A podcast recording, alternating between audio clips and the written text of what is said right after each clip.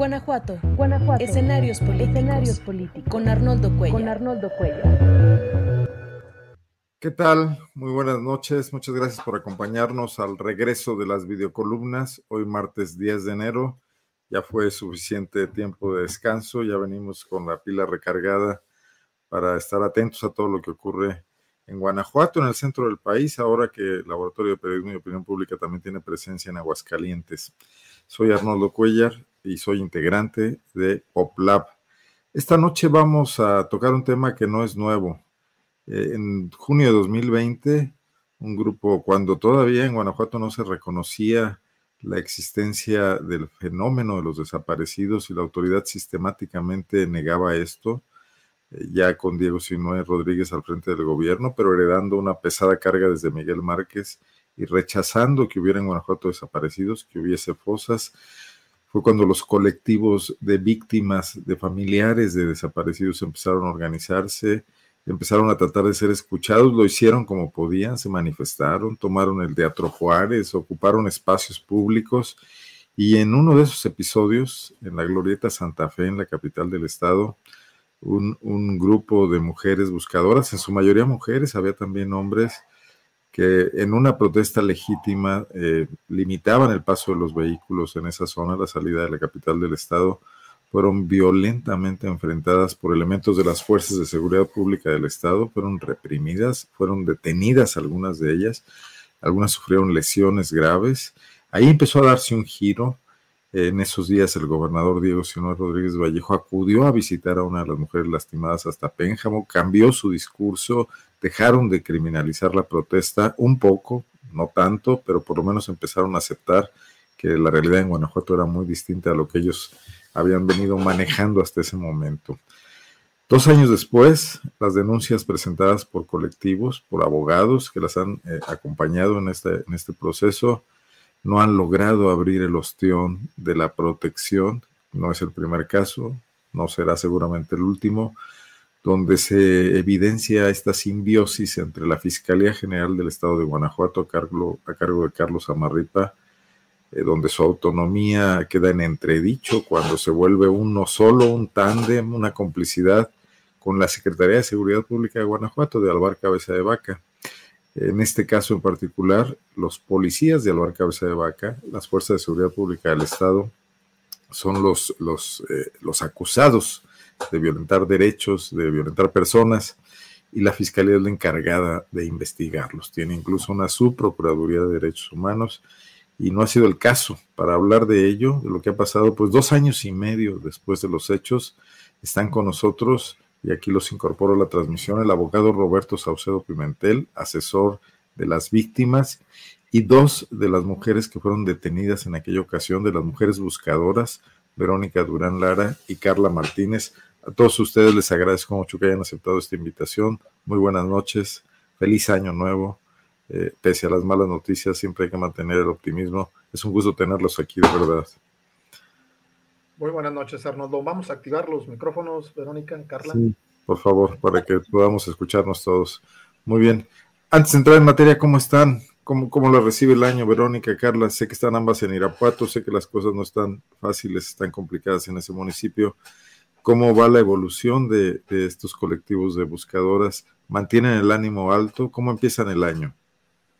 Hola, buenas noches, Arnoldo. Pues muy bien, ahora sí que trabajando, este, bueno, pues las búsquedas por acá no pueden parar. Eh, nosotros como familiares, pues siempre, siempre buscando. Para nosotros no hay días festivos, para nosotros no hay vacaciones. Este, siempre, siempre, todos los días trabajando y todos los días tratando de buscar a nuestros desaparecidos. Y bueno, pues sí, sí seguimos trabajando todos los días por aquí, empezando el año, finalizando el año y todos los días estuvimos trabajando en búsquedas independientes. Y pese a eso se dan tiempo también para mantener esta, esta, este litigio, esta demanda contra la Fiscalía del Estado, pues que es eh, como una cuestión de principios, ¿no? Verónica, no sé Perdón, perdón. Adelante, Verónica, para hablar todos, ¿no? Sí, yo creo que, que seguimos nosotros aquí en la, en, la, en la denuncia. En, ay, se no te preocupes, Verónica. hablar con nerviosa, pero... No se ponga nerviosa, esta es una plática de café, no pasa nada. muy tranquila.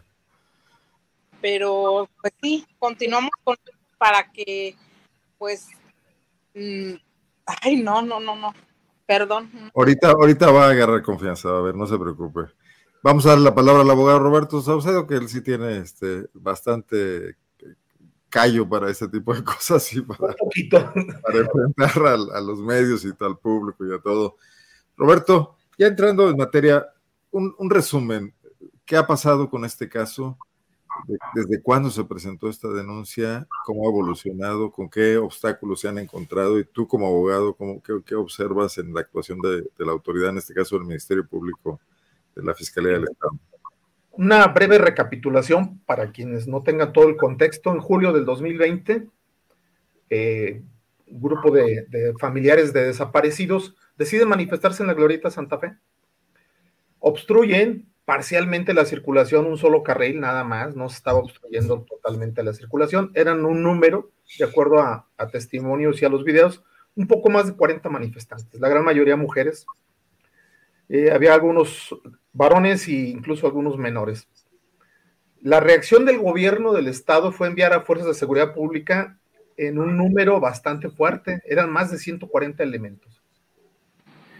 ¿Qué es lo que hacen estos elementos? Pues empiezan a replegar a los manifestantes de la, de la vía vehicular hacia la plancha, a la plancha que está ahí justo en la Glorieta Santa Fe. Ya habían liberado las vías es decir, pasaron varios minutos entre el inicio del operativo cuando empiezan a ocurrir las detenciones y curiosamente detienen solo mujeres, detuvieron cuatro mujeres. Dos, de las víctimas están aquí con nosotros eh, y las ponen a disposición de la Fiscalía del Estado. El cargo, eh, ataque a las vías de comunicación. También hubo un quinto detenido, Arnoldo, pero, pero han, han sido muy muy sigilosos en guardar, guardar este dato, detuvieron un visitador de la CNDH que estaba ahí presente y se lo llevaron también a Barandilla por instrucciones del director de, la Policía Estatal de Caminos. Llegando a Barandilla, a él lo liberan y dejan detenidas a las cuatro compañeras. Entonces, ese mismo día el Ministerio Público decide dejarlas en libertad con las reservas porque el ilícito que se les imputaba no ameritaba prisión preventiva. Logramos que se archivara esa causa porque no hubo ningún ataque a las vías de comunicación.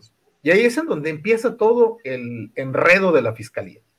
Cuando llegamos a preguntar por qué las pusieron a disposición, el parte, el parte informativo establece que es por ataque a las vías de comunicación, pero los van a presentar la denuncia elementos de las fuerzas de seguridad pública, es decir, para poder sustentar la acusación. Ahí acuden varios elementos, acuden ¿En calidad de testigos, de autoridad? ¿Cómo acuden? En calidad de ofendidos, porque van y presentan la denuncia cuatro elementos en la misma carpeta diciendo que ellos van por denuncia, por eh, lesiones. Es decir, cambian la acusación y dicen, presentamos la denuncia contra las, contra, pues, contra quien resulte, por lesiones. Refieren esos elementos que durante el repliegue uno de ellos se cayó de espalda y se lastimó, otro, supuestamente una camioneta de, las, de los manifestantes arrancó y les los alcanzó a, a golpear a la altura de las piernas.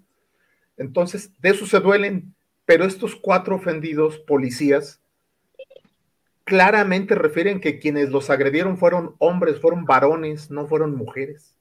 Entonces, de ahí empezamos la defensa y le decimos a la fiscalía, ¿por qué las detuvieron? Primero, por ataque a las vías de comunicación. Y luego, cuando vienen y denuncian ese mismo día, refieren que no es por ese motivo, sino porque hubo lesionados.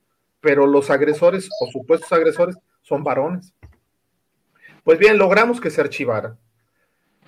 Ese, eh, cuando nosotros presentamos a las víctimas. ¿No las habían liberado? La, eh, liberaron ese mismo día, ¿eh? Ese mismo día. Pero con las reservas de ley sí estuvieron algunas horas detenidas en barandilla. Cuando llegamos, bien curioso, llegamos a Barandilla, la misma autoridad municipal claramente nos dijo, nosotros no tenemos nada que ver en esto, simplemente le estamos prestando las instalaciones, pero todo es problema de las fuerzas estatales. Es decir, el municipio digo, yo no, yo no me meto en este problema. Entonces, al momento en que, en que nosotros declaramos, también las, las víctimas presentan denuncia por abuso de autoridad. ¿Por qué? Porque fueron objetos de una privación de su libertad ilegal, no estaban cometiendo ningún ilícito. Tan es así que se archivó la carpeta. Presentamos un video, presentamos testigos, presentamos eh, también, se les hizo a ellas algunos estudios periciales. Y desde entonces empezó este peregrinar porque la fiscalía se ha obsesionado en no ejercitar acción penal. La primera ocasión nos dijeron que la detención había ocurrido para evitar que se obstruyera el paso vehicular, es decir, que sí hubo ataques a las vías de comunicación, pero como no, tal, pues no se constituía el delito.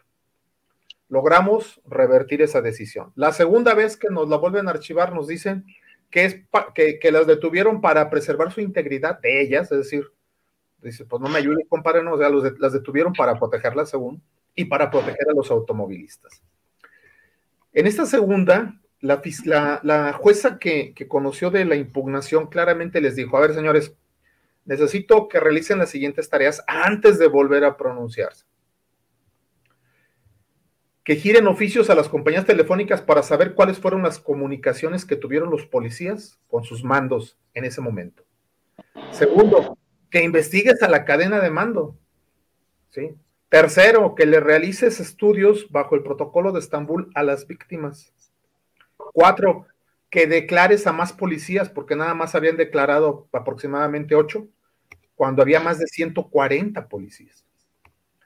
Y ahora, recientemente, el 19 de, de diciembre, nos contestan, nos contesta la fiscalía que a estas tareas lo que encuentra es lo siguiente. Uno, ya no hay forma de localizar qué comunicaciones existieron entre los policías y sus mandos, porque han pasado más de dos años y las compañías telefónicas ya no tienen esa información. Aquí se demuestra una falta Roberto, de autoridad. Una, una pregunta. ¿La autoridad no estaría obligada, si un juez se lo pide, y me refiero a la Secretaría de Seguridad Pública, a entregar sus comunicaciones internas? O sea, me imagino que una policía que presume tantos eh, capacitaciones y modernización y controles y, eficiencia, maneja sus protocolos de alguna manera con testimonios por escrito, en computadora, por algún tipo de mensajería. ¿Ellos no estarían obligados a entregar esto, las comunicaciones de ese día entre mandos y policías? Sí hay bitácoras, Arnoldo, sí hay bitácoras, pero mira, a final de cuentas, ¿quién nos asegura que esas bitácoras no estén alteradas? Sí, esas bitácoras las elaboraron ellos. Eh, las comunicaciones no nos las proporcionaron en la carpeta a través de, audio, de, archivos audiovisuales, eh, únicamente lo hicieron a través de informes. Es decir, sí había posibilidad, pero aquí el problema es que nos estamos enfrentando a una fiscalía que está asociada con la Secretaría de Seguridad Pública. Y los protocolos no dicen nada de ni ponen en evidencia las razones del actuar de los policías. Ellos refieren, aquí, aquí es bien importante, nosotros estamos convencidos que hubo una cadena de mando. Los policías de a pie no se mandan solos, no, no toman decisiones solos. No, además había un pelotón, seguramente estaba al cargo de alguien, ¿no? Claro, de hecho el visitador de la CNDH que fue detenido, él refiere en su, eh, él levantó un acta circunstanciada, él refiere que a él lo ordenó detener el director de policía estatal, un mando.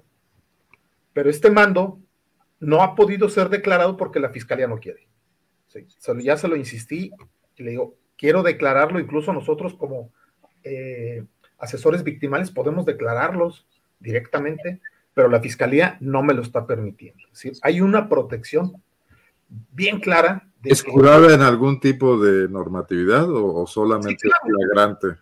No, no, no, se tienen que escudar una normatividad muy forzada en su interpretación. En el caso, te pongo este ejemplo, en el caso de este director de la Policía Estatal, él rindió un informe en la Procuraduría de los Derechos Humanos, un informe. Entonces, cuando yo le pido a la fiscalía que quiero declararlo, me dicen, no es necesario porque él ya declaró a través de un informe en, derechos humanos. espérame, eh, espérame eh, las formalidades para declarar en, materia penal son muy diferentes a las formalidades de, de una investigación en derechos humanos. Y segundo, el señor tuvo la oportunidad de hacer su informe a su gusto, lo que queremos es interrogarlo nosotros, interrogarlo eh, con las formalidades del código y que, que, él realmente se someta a un interrogatorio, porque hasta el momento no lo ha hecho, él simplemente hizo un informe a su contentillo, a ese grado. Entonces, ¿qué es lo que estamos observando? En el último informe que le dio la fiscalía a la jueza, dice que todos los policías que ha declarado, todos declaran que actuaron por decisión propia, que nadie les ordenó detener ni reprimir la manifestación. Y esto no es creíble. Eso agravaría eh, su falta. Eh, no, bueno, a final de cuentas es una estrategia de defensa. Eso, eso lo que haría es que si hubiera una responsabilidad penal, ellos la estarían asumiendo totalmente y estarían protegiendo a sus superiores. en ese sentido, es asumir una culpa totalmente. A ver, aquí déjame hacer un alto y regresar con Carla y con Verónica. Más Verónica ya está más tranquila y ya puede platicarnos. Ah, Verónica. ¿Cómo, ¿Cómo se sintieron ese día? ¿Cuál es su recuerdo? ¿Cuál es su recuerdo de lo que pasó ese día ahí en la Glorieta Santa Fe en, junio? No tengo ahorita en la memoria el, día exacto, pero en junio de 2020. ¿Quién, quiere hablar de las dos? Para no forzar. Fue, fue el día 10. El 10 de junio y pues nos sentimos totalmente vulnerables. Fue una situación muy, muy triste, muy dolorosa, ya que nosotros lo único que queríamos es ser escuchadas para poder encontrar a nuestros familiares. A mí me dolió muchísimo, muchísimo, es algo que no puedo superar, no me puede dejar de doler, que me arrebataron la lona de mi hijo y los policías me la pisotearon, no me la regresaron y pues yo les decía, vea, que nos detenían porque hacían eso y simplemente nos decían que, que nos iban a detener, iban a llevar y que allá nos iban a explicar. Jamás nos dijeron por qué. Y sentí mucho, mucho miedo porque hubo un momento en que la patrulla donde a mí me llevaban se detuvo en un puente, en un lugar solo, y me dijeron que me quitara gorra, mis lentes y que me iban a tomar fotos. Entonces yo le dije que por qué, que me llevaran a donde me tenían que llevar y pues ellos me dijeron que no, que tenía que tomarme fotos y que pobre de mí, que yo eh, les, dije, les diera mala información. Entonces sentí miedo, sentí mucho dolor, sentí potencia. Eh, creo que fueron muchos, muchos sentimientos que, pues que realmente no puedo superar el, el dolor que me hayan o sea, ustedes salieron a manifestarse esa y otras ocasiones anteriores y posteriores porque se sentían no escuchadas. Nadie estaba haciéndoles el mínimo caso sobre la denuncia de desaparición, en este caso de su hijo, Verónica. Y luego cuando se encuentra con la autoridad, la que debería estar atendiendo su reclamo de un delito cometido en la persona de su hijo, esta autoridad la agrede en lugar de ayudarla. O sea, eso es también lo trauma y, pisotea la manta que usted menciona con la foto de su hijo. Eh, ¿Qué, sentimientos? Digo, ya me ha dicho que está muy afectada, pero eh, ¿qué confianza poder tener en las autoridades después de eso? ¿Cómo está su confianza en que las autoridades puedan atender sus reclamos? Pues yo definitivamente en las autoridades no confío, porque no, no hemos tenido de ella en nada positivo, realmente nada positivo.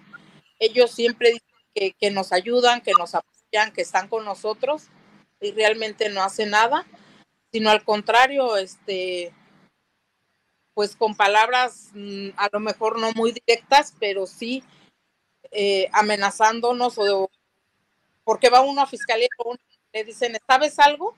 Si sabes algo, vienes y nos dices. O pues es que él andaba mal, por eso se lo llevaron. Eh, y por realmente que no confiamos en, las compañeras del colectivo, que somos las que tenemos el mismo dolor, la misma situación y el mismo propósito de encontrar a nuestros familiares. Nosotros confiamos nada más en nosotros. Yo realmente no confío en ninguna, en ninguna autoridad. ¿Cómo acabó ese viaje? Después de que se detuvieron en el puente ese 10 de junio, ¿cómo terminó todo? pues terminamos detenidas, pedidas, eh, nos gritaban cosas, había personas eh, de, a, un lado mío de una persona mayor de 65 años, la ventana la impotencia de no poder defenderla, de no poder detener, de que no le pegaran. pues llegamos hasta estar horas detenidas y sin saber ni por qué. No nos daban, nunca nos dieron una explicación por qué nos habían detenido. Gracias, Verónica. Y Carlos, ¿usted qué recuerda de ese día? Bueno, la verdad es que yo estaba a cinco meses de la desaparición de mi hermano. Eh, en ese momento estaba con muchísimo coraje, mucha impotencia, eh, bastante sensible, mucho miedo. Yo, mi exigencia principal era la búsqueda de los desaparecidos, entre ellos obviamente mi hermano. Eh, yo recuerdo perfectamente que cuando veo que las autoridades empiezan a, aglomerarse enfrente de nosotras, mmm, honestamente sentí miedo, sentí la... Eh, ¿Usted nunca, nunca había estado en una situación así? No, no, no, no. No, la verdad es que a, partir de la desaparición de mi hermano es que ahora me he tenido que estar enfrentando a estas autoridades. Anteriormente, afortunadamente, no tenía yo que pasar por estas situaciones.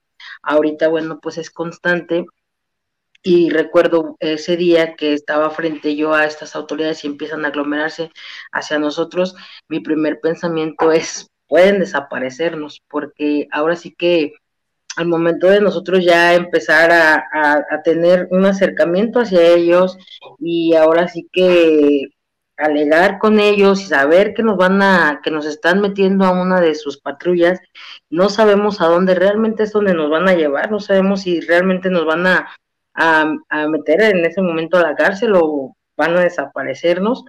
Eh, sí sentí un poco de miedo, sentí un poco de miedo también por mis compañeras, porque justamente como dice Verónica, había personas eh, más grandes, señoras de, mayor edad.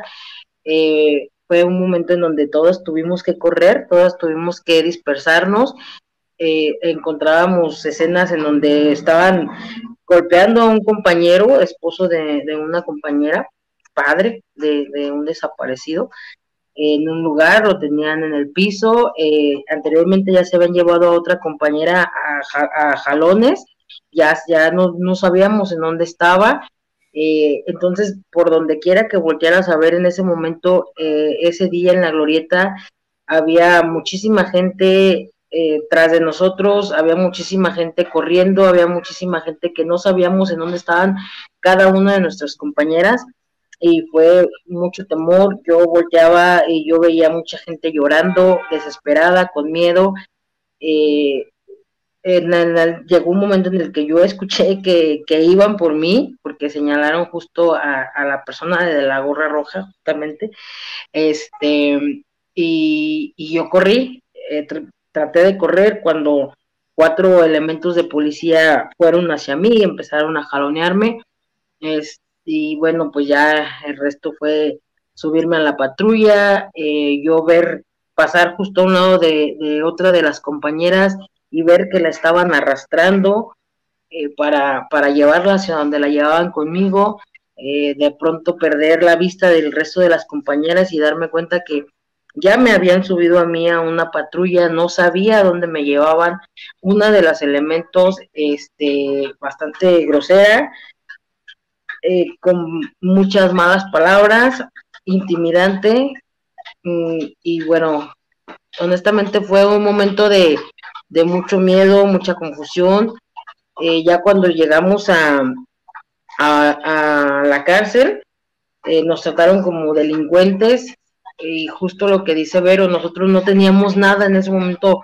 Yo tenía una, una mochila completamente vacía, porque llevaba ahí mi sudadera, pero ya la traía puesta en ese momento y traía la lona de mi hermano en la parte de atrás. O sea, eran, estábamos enfrentándonos con personas que estaban armadas, con, con un grupo de personas que, que estaban violentándonos y nosotros pues no traíamos ahora sí que absolutamente nada más que las, las esperanzas de ser escuchadas en ese momento y la lona de nuestro desaparecido, que era lo que queríamos gritar, el nombre de él y, que fueran ellos buscados en ese momento. Entonces, eh, de por sí ya eh, el, este enfrentamiento con las autoridades es fuerte porque siempre les estamos diciendo que no hacen su trabajo y darnos cuenta que en ese momento estábamos a manos de ellos fue un momento, la verdad, de bastante miedo. Eh, no sabíamos qué iba a pasar con nosotros y como dice Verónica, estuvimos eh, encerradas eh, bastante tiempo, no habíamos comido, este, no sabíamos qué iba a pasar con nosotros, no sabíamos quién iba a defendernos, quién iba a sacarnos y si íbamos a salir ese día de ahí o qué era lo que iba a pasar con nosotras. Roberto, ¿y tú cómo te involucras en esta situación? Que es algo bien interesante. Eh, una de las detenidas es una activista de aquí de Guanajuato Capital, Carmen. Ella no tiene familiares desaparecidos, pero se solidarizó con, con las compañeras buscadoras y ella fue detenida también. Entonces, pues me pidió el apoyo a través de otros compañeros del colectivo. Eh, te soy franco, yo no me dedico a la materia penal, pero, pero bueno, pues dije, pues ahorita pregunto, ¿no? Pues al final de cuentas, pues uno tiene que también tener humildad y inmediatamente al hablar a dos, tres compañeros abogados, ¿qué es lo que me recomiendan hacer? Y así procedí. Entonces, bueno, fue un compromiso el de apoyarla. Ya cuando me entrevisté con ella, pues este, también eh, conocía a las otras tres compañeras detenidas y les ofrecí que si quieren que las apoye, pues adelante. Me, han brindado el apoyo, también la, confianza, mejor dicho, de, estar al frente de esta, de esta causa. Y bueno, pues hoy día ya es un tema incluso, este, pues hasta personal, ¿no? Porque sí, está, sí estoy viendo realmente una serie de atropellos, un abuso apabullante de, la autoridad, en donde pues está indignante. Por eso sigo en esto. Es un caso pro bono, ni siquiera estamos este, viéndolo como un asunto donde se pueda obtener algo económico, ¿no? Es un tema de dignidad, es un tema de derechos humanos. Eso es lo que estamos haciendo. Y la tardanza, estos dos años, que evidentemente pues me imagino que es una táctica también. No solamente es el rechazo, sino es la manera de ir haciendo que se cansen, ¿no? Es correcto. Y sí están, sí las han desanimado, ¿eh? sí las han desanimado. Pero mira, afortunadamente también tenemos el apoyo de Amnistía Internacional, capítulo México. También tenemos el apoyo del Centro Pro Derechos Humanos con dos abogadas de la Ciudad de México que nos están ayudando. Este, tenemos un grupo un grupo de WhatsApp en donde pues constantemente nos compartimos información y creo que eso ha ayudado para mantener la moral alta. Algo que sí es importante y lo hemos dicho, en el momento en que nosotros bajemos los brazos, ellos ya ganaron. Entonces, no podemos darnos ese lujo. Y sobre todo porque es algo que nos interesa a todos como sociedad, Arnoldo. Esta, este acto de autoridad fue una represión videograbada, bueno, en vivo la vimos muchos, ¿no? si logra eh, archivarse esta carpeta, pues va a sentar un mal precedente. El día de mañana que surja otra manifestación, la autoridad se va a atrever nuevamente a reprimir, porque en esta no hubo consecuencias. Traigo a colación eh, varias cosas. Creo que es más o menos también la época, unos meses antes, en las que, en las que se reprimió una manifestación de jóvenes eh, feministas en León, Guanajuato. Eh, bueno, todavía el año pasado ocurrió en Irapuato con otra manifestación. Y recuerdo la frase de Alvar Cabeza de Vaca cuando dijo, no, que no, no vamos a permitir que Guanajuato se convierta en un manifestódromo, ¿no? Como si aquí fuera Suiza y todo estuviera de maravilla y no hubiera por qué manifestarse.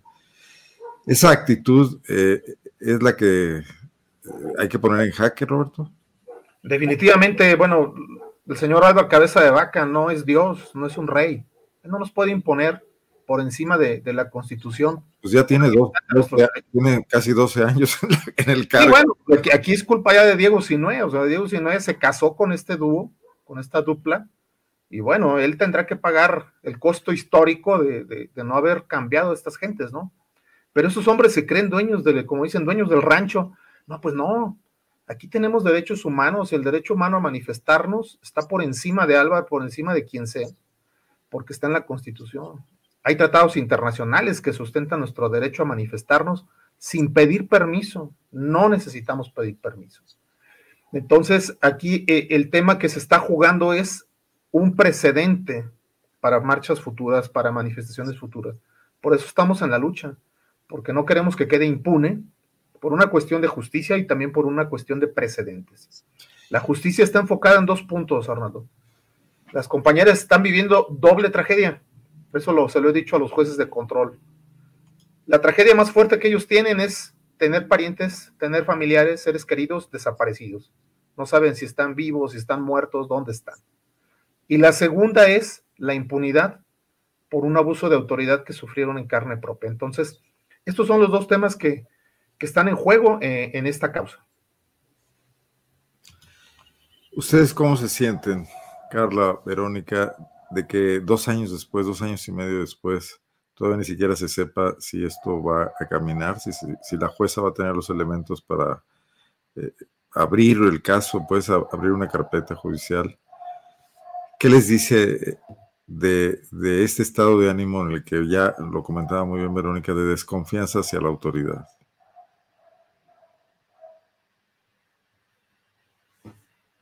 A ver quién. Bueno, honestamente, yo este, justo nos damos cuenta que, la autoridad eh, siempre, nunca va a estar del lado de, nosotras, ¿no? De la sociedad, de las personas que, que, exigimos justicia, que, les gritamos eh, la exigencia y que pues, para ellos ahora sí que Mm, somos alguien que no, no tenemos por qué, por qué ser escuchada, somos una voz que tienen que apagar y eso es algo que, que, es muy triste. Para nosotras eh, ha sido de pronto, como dice Roberto, no tenemos muchísimas cosas en la cabeza, muchas. Las búsquedas, eh, el sentimiento de, de, de, enojo, de coraje, de pérdida de nuestro familiar, y todavía estar cargando con esto, que las autoridades nos estigmaticen por, por, por gritar, por salir a buscar, por salir a, a, decirles que hagan su trabajo, que, que, que haya una represalia todavía. Yo, yo siempre lo he dicho y lo vuelvo a decir, eh, a mí el Estado me debe un hermano y me debe una vida, porque a partir de que de la desaparición de mi hermano, también desaparecí yo. Ahorita yo prácticamente pues esta no es mi vida, ¿no? Esto no era lo que yo me dedicaba. Y, esto pues fue ahora sí porque el Estado se le salió todo de control y porque todavía aparte de no hacer su trabajo me siguen reprimiendo. Yo lo único que, que siempre, bueno, he pedido y sigo pidiendo es, es justicia justicia en todos los ámbitos, ¿no? Si, si es dentro de la búsqueda, si es dentro de ahora, no, no reprimirme en una manifestación eh, yo lo que exijo es justicia y siempre voy a exigir justicia para todo. Y bueno, pues me siento, me siento, mm, no sé, no sé, enojada, puedo decirlo, eh, pero bueno, es Guanajuato, comprendo, comprendo y, y ahora me, me, me acostumbro, ¿no? De que aquí pasa todo menos, menos, menos justicia. O sea, aquí, eso que dice. Pero creo que, sí, creo que sí podemos cambiarlo. Ya ustedes han logrado mucho. Antes de estas manifestaciones, antes del 2020, la autoridad ni siquiera reconocía que en Guanajuato estuviera pasando este terrible eh, fenómeno de desapariciones. Verónica, ¿se va a cansar? ¿Va a seguir? ¿Qué, qué, cómo está usted en este sentido después de tanto tiempo con, con, las dos, con las dos penas que tienen, no? Pues son, realmente son tres. Tengo un, que me mataron, van a ser seis años. Después la desaparición de mi hijo.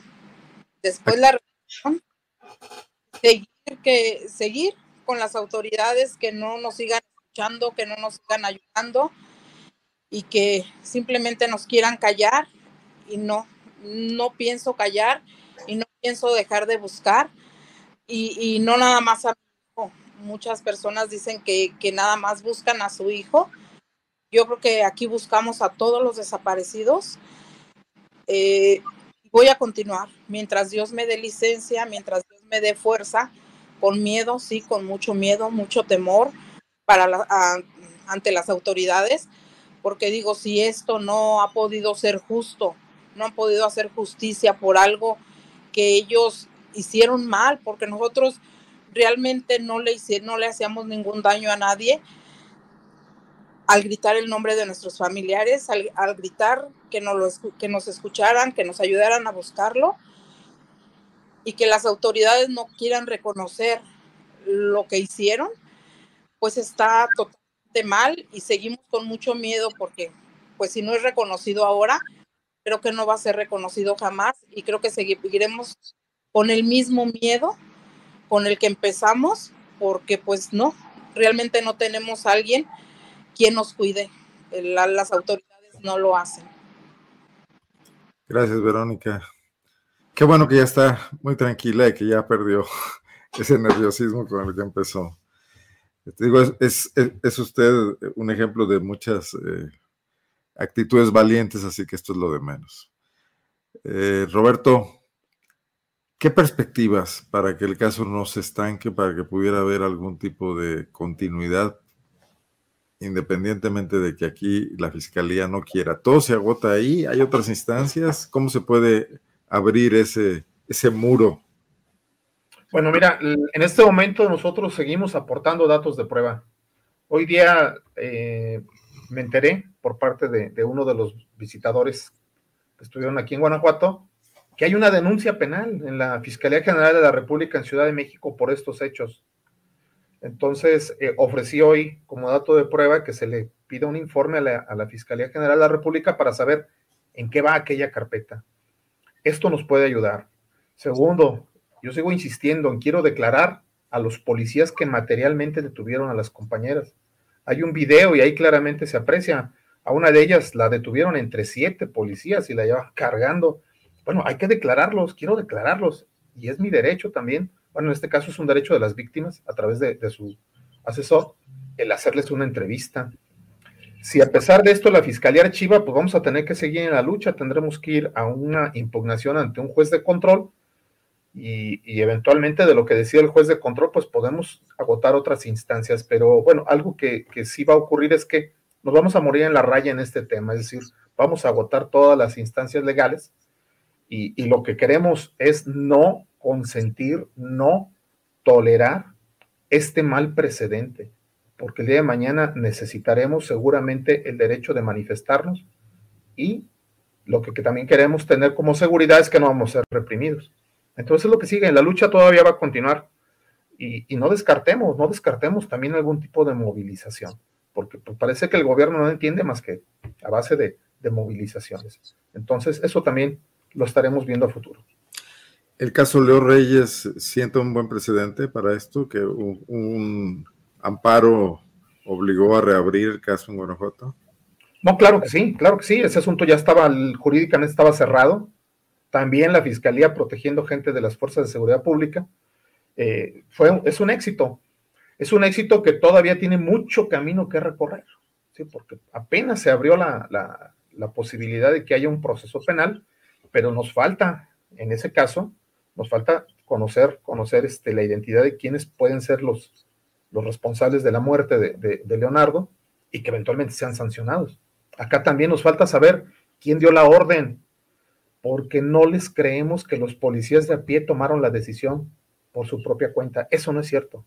Hubo mandos que dieron la orden y los están protegiendo. Ese es el precedente que hay que combatir. Muy bien. En otros temas, ¿cómo, ¿qué año, cómo pinta el año eh, Carla, eh, Verónica, para las búsquedas? este, se acercan tiempos también delicados, se vienen tiempos políticos. Irapuato presenta, donde ustedes dos están, un, fenómeno de violencia muy, muy fuerte, que creo que se agudiza, no se tranquiliza. ¿Cómo están ustedes? ¿Se han reunido? ¿Han analizado esto? ¿Qué han platicado los colectivos? Eh, bueno, como lo dije a un principio, este, para las familias de las personas desaparecidas, eh, no paramos, no vamos a parar, ¿no? Hasta encontrarlos, es, una de nuestras frases. Este, y sí, definitivamente nosotros continuamos con nuestras búsquedas independientes. Arnoldo, no sé si por ahí este, ya está algún dato de que nosotros como colectivo eh, ahora ya creamos la brigada independiente de búsqueda y afortunadamente hemos dado bastantes resultados positivos y esto también, bueno, fue a, causa del mal trabajo también de la comisión, ¿no? Entonces también seguimos con, no es... No funciona, ¿verdad? ¿Perdón? Otra instancia que tampoco funciona. Así es, justo, no es por atacar a las autoridades, pero, pero, o sea, si ellos no nos están ayudando a encontrar a nuestros desaparecidos, ahora sí que las madres y las hermanas tuvimos que tomar y darnos el valor para salir a buscar a las calles, a, los cerros, a, los municipios, a todo donde tengamos que buscar con pala, con pico en mano para encontrarlos. Entonces, pues ahora sí que, que las búsquedas van a continuar hasta encontrar a todos los desaparecidos eh, y bueno, siempre con la fe y con la esperanza de, de encontrarlos. Cuidándose también de los riesgos, Carla. ¿La autoridad las acompaña esta brigada independiente? ¿Por lo menos piden algún tipo de resguardo? ¿Sería Tenemos el, acompañamiento de las fuerzas estatales, pero, y es bastante irónico, bastante irónico, que son los que nos atacan en, una, en un lugar y nos protegen en otro lugar. Pero bueno, pues ahora sí que tenemos que, que, llevarlas, ¿no? Para, para poder este, que las familias vayan aseguradas. Esa función y también, cumpliendo de acompañar, esa función sí la están cumpliendo ya en este momento. Sí, sí, sí, sí. Y también es algo que hay que mencionar, ¿no? Que ya hemos pedido de muchísimas maneras que nos acompañe Guardia Nacional para que las familias se sientan un poco más seguras, ya que sí hemos corrido riesgo como, como brigada independiente este, pero bueno, no hemos tenido respuesta. No sé qué, hasta cuándo nos van a, poder dar solución a esto. Eh, es importante señalar que la brigada ha, ha tenido bastantes este, positivos, bastantes búsquedas positivas. Hemos dado muchísimo trabajo a Fiscalía para la recuperación de cuerpos y aún así no nos han tomado en cuenta, no nos han tomado en cuenta como, como una brigada que está trabajando para ellos somos personas que están arriesgándose, somos personas que no tomamos como las medidas, ¿no? Pero yo quiero que en algún momento ellos comprendan el por qué lo hacemos. Si alguien no está haciendo su trabajo y no está buscando a mi hermano, creo que es momento de que yo salga y busque a mi hermano por mis propios medios y con mis propias manos. Y es lo que estamos haciendo el colectivo y las familias. Gracias, Carla. Verónica, ¿usted qué me dice de esto mismo? Pues sí, vamos a, vamos a continuar con mucho miedo, pero vamos a continuar en las búsquedas. Y pues sí, ¿qué más quisiéramos tomar más precauciones o no tener riesgos? Y como siempre se lo decimos a la sociedad y a la gente, a toda la gente, que, que nosotros no buscamos culpables. Lo, nosotros lo único que buscamos es a nuestros desaparecidos y que queremos encontrarlo, que si alguien tiene mm, manera de ayudarnos, de decirnos dónde podemos encontrar a nuestros familiares, pues que nos lo hagan llegar. Todo es eh, anónimo, todo se guarda, no, no se da uno datos de quién lo da, ni mucho menos. Y, con miedo, pero vamos a seguir buscando. Yo se lo prometí a mi hijo, no dejaré de buscarlo hasta regresarlo a casa. Y pues mientras yo no lo tenga sin vida, yo tengo la esperanza aún a tres largos, tres años, dos meses de, de su búsqueda. Tengo la esperanza de encontrarlo con vida y voy a seguir continuando aunque me sienta cansada, me sienta con miedo, me sienta enferma, voy a seguir buscándolo. Esto que dice de, solicitar la solidaridad y la información desde la gente, ¿hay respuesta desde la sociedad? Sí, afortunadamente en la página nos han llegado puntos y han sido puntos que sí han dado como positivo y sí hemos este, sacado bastantes cuerpos y ayudado al regreso a casa a bastantes cuerpos. Pues esta información probablemente la gente no tendría confianza en hacérsela llegar a una autoridad, pero tiene confianza en ustedes. Así es, así es, porque bueno, ya por aquí el colectivo se ha dado a conocer justamente que su trabajo y, y, y las esperanzas de las madres, pues, que salen a buscar, que salen a, a, buscar a sus hijos, a, a nuestros hermanos. Entonces la, la, sociedad se ha acercado bastante a nosotros y ha sido bastante solidaria en mandarnos algunos puntos como referencia. Y bueno, nuestra tarea es salir a buscar. Y justo como dice mi compañera, este, muchas de las madres han estado enfermando, ha pasado bastante tiempo desde la desaparición de sus hijos, eh, muchas personas ya están bastante cansadas, pero, pero justo no siguen eh, con el dedo en el renglón de hasta no encontrarlos y hemos pasado bastantes cosas, es, es necesario yo creo que mencionarlo, hemos pasado bastantes cosas en cuestión de inseguridad, eh, nos han estado amenazando, eh, bueno, un sinfín. Y, y como, como dice ella, ¿no? Es, es ahorita igual aprovechamos el momento para decir que nosotros no buscamos culpables, que lo único que queremos es regresarlos a casa. No, no nos interesa quién ni cómo fue que, se los, que los desaparecieron. Ahorita lo único que nos, nos interesa ya es que ellos regresen a casa para poder descansar nosotros también un poco. Eh, tenemos muchísimos casos de madres que ya, que ya desafortunadamente no pueden acompañarnos a búsquedas porque justo ya están enfermas, justo ya han estado, eh, se han estado cansando bastante y esto es evidente, ¿no? Porque mm, la desaparición de, de un familiar te agota, te agota mucho, te agota mentalmente, te agota físicamente y bueno, no es fácil, no es fácil este camino y, luego todavía las trabas que nos siguen poniendo las autoridades, como por ejemplo esta y muchísimas más que tenemos, la verdad es que la vida que, que aquí se lleva no es nada fácil y honestamente nosotros no queremos esto, esto, nosotros nunca pedimos estar aquí, a nosotros nos tocó estar aquí y lo único que queremos, bueno, es ya tratar de descansar y, y encontrarlos. Gracias, Carla. No, pues qué fuerte todo. Roberto, si quieres, vamos cerrando ya. Eh, me gustaría preguntarte otro tema, que es esta, eh, pues complicada, el litigio que llevaste para tratar de arrancarle a Carlos Amarripa una entrevista, eh, un, un, litigio estratégico interesante para probar el, pues el derecho superior de la sociedad a estar informada sobre la reticencia de un funcionario y que parece que hasta ahorita pues, se atora, ¿verdad? Fíjate que este precedente es, es, malo y es una mala noticia para todos los medios de comunicación. Aquellos que son pro gobierno incluso también pueden resentir esta afectación, porque básicamente la justicia lo que nos dice es que él sí está obligado pues a darnos la información, pero también puede exigirnos conocer sobre qué le vamos a preguntar. Hay una especie de censura previa que, que está siendo ya validada por, por, un tribunal colegiado y que, bueno, pues va, va a meter en aprietos eh, a, quien, a quienes quieran emular o seguir el ejemplo de, de, de esta fiscalía, en decir, yo le doy las entrevistas a quien yo quiero, para empezar.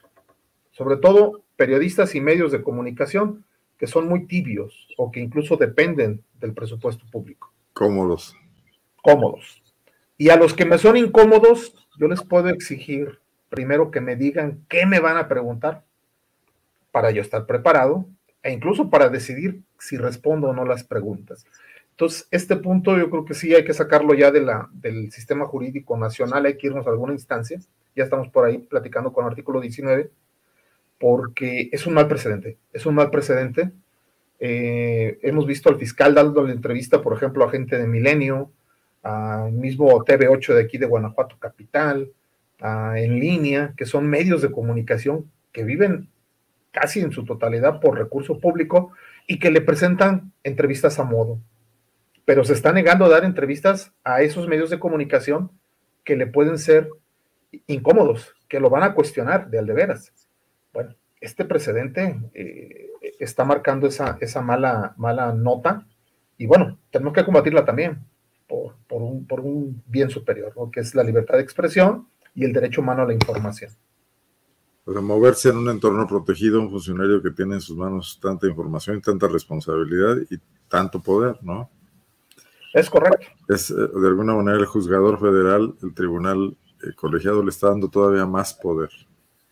Así es, lo está protegiendo y, bueno, te digo, el problema es que a rato otras, eh, otros servidores públicos pueden hacer eh, este mismo ejercicio y pues vamos a tener una sociedad que ya no va a poder preguntar, No puede preguntar porque todo es reservado o todo es confidencial y todo hay que proteger. Eh, toda esta información hay que protegerla en beneficio del servidor público, no en beneficio de la sociedad. Y antes de, irnos, yo quisiera eh, dar a conocer una, una noticia, porque nos enteramos por un comunicado de prensa, y, bueno, también se los participa a ustedes, que el, sacerdote Rigoberto Beltrán Vargas, quien es coordinador y fundador del Observatorio Acambarense por los Derechos Humanos, Fray Raúl Vera López, que inicialmente surgió eh, para apoyar migrantes, pero que posteriormente también ha apoyado mucho a grupos de colectivos, también de búsqueda en la zona sur del estado, eh, fue violentado su domicilio particular en Morelia, Michoacán. Eh, maltrataron y amordazaron a su asistente, una, mujer, sustrajeron dinero y, pertenencias personales. No se encontraba el sacerdote, el padre Rigo, como le dicen, eh, pero bueno, eh, pareciera delicada la situación en vista de su trabajo en este observatorio acambarense por los derechos humanos, para Raúl Vera, el cual ya emitió un comunicado condenando y repudiando enérgicamente este delito y pidiendo a las autoridades que, la, que lo investiguen eh, en la medida de lo posible. Entonces, bueno, pues un poco esta situación de que también los, defensores de derechos humanos están en riesgo, ¿no? En este caso, un sacerdote. También hacerlo, hacerlo el conocimiento de, quienes nos escuchan y también de ustedes aquí en el estudio de PopLab, de la videocolumna. Bueno, pues no sé si quieran agregar algo, Carla, Verónica, no quisiera que terminar sin que ustedes nos dijeran cualquier cosa que, quieran transmitir al público que nos está viendo antes de, terminar esta transmisión.